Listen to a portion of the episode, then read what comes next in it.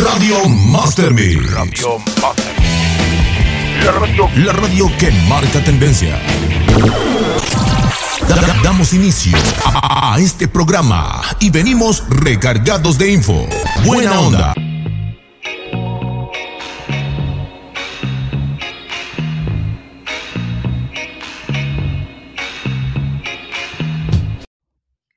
Muy buenos días tengan todos ustedes, sintonizando el mejor programa Despertando con Josué. Hoy como siempre nos acompaña Araceli. Muy buenos días, ¿cómo están? Ahora les estaremos hablando de las leyendas. Y como siempre nos acompaña en cabina Carla de León.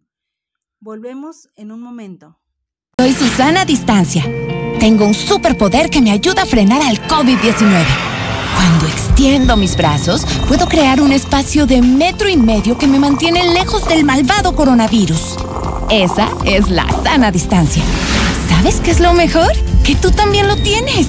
Pero ojo, aunque tenemos que estar separados, unidos y solidarios, saldremos adelante. Porque si te cuidas tú, nos cuidamos todos. Comencemos hablando sobre las leyendas.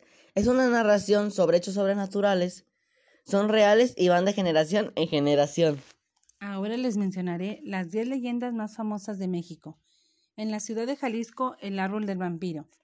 En la Ciudad de México, el fantasma de la monja. En Veracruz, la mulata. En Guanajuato, el callejón del beso. En Xochimilco, la isla de las muñecas. En la Ciudad de México, la llorona. En Michoacán, la mano de la vieja. En Zacatecas, la piedra negra. En Oaxaca, la princesa Donaja.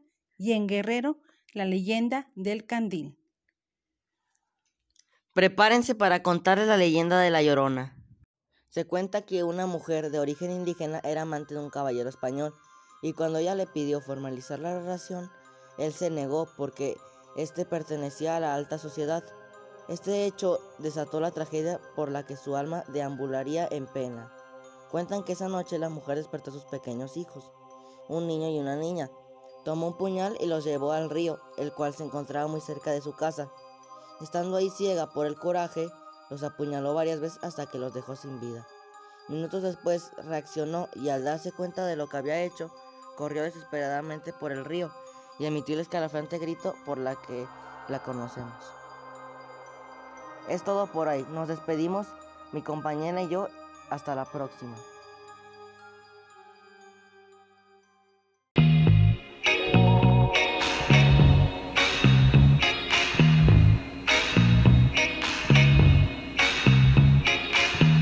La tienda extra cerca de ti.